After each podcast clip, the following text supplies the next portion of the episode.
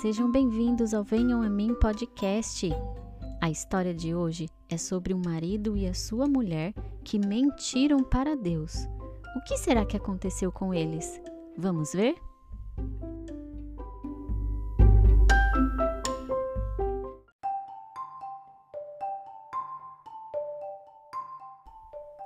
Depois que Jesus ressuscitou, os discípulos continuaram a missão dele e saíam falando dele para as pessoas. E muitos se juntaram e passaram a ser chamados de cristãos. Eles viviam juntos e pensavam da mesma forma. Ninguém dizia que as coisas que possuíam eram somente suas, mas todos repartiam uns com os outros tudo o que tinha.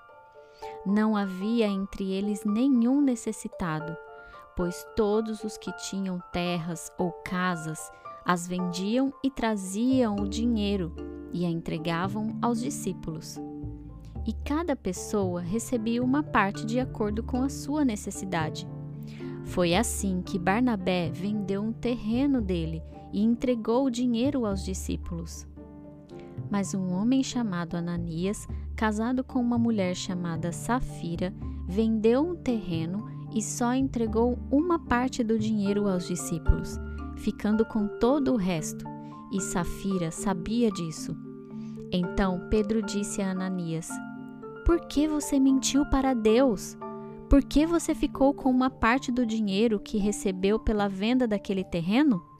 Antes de você vendê-lo, ele era seu e depois de vender, o dinheiro também era seu. Então por que resolveu fazer isso?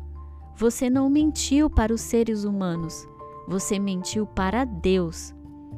Assim que ouviu isso, Ananias caiu morto, e todos os que souberam do que havia acontecido ficaram com muito medo.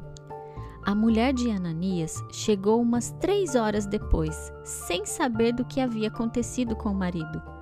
Aí Pedro perguntou a ela: Me diga, foi por esse preço que você e o seu marido venderam o terreno? Foi, respondeu ela. Então Pedro disse: Por que você e o seu marido resolveram pôr à prova o Espírito do Senhor? No mesmo instante, ela caiu morta aos pés de Pedro. E toda a igreja e todos aqueles que souberam disso ficaram apavorados.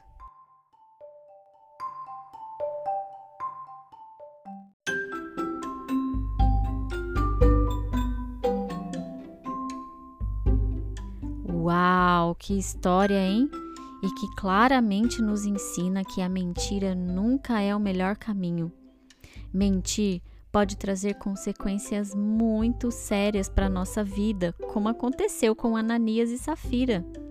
A Bíblia diz lá em João 8,44 que o diabo é o pai da mentira e vive enganando as pessoas, assim como ele enganou Adão e Eva lá atrás quando Deus criou o mundo.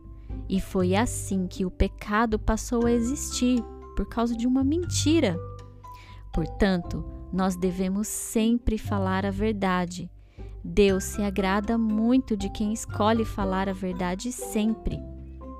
E quem pediu essa história foi a Maitê. Beijos para você, Maitê. Beijos também para Prieta Maria, para Cecília e o Caio Lemos. Beijo, crianças! E por hoje é só. Nos siga lá nas redes sociais, arroba Venham a Mim Podcast. Beijos e até a próxima. Tchau, tchau!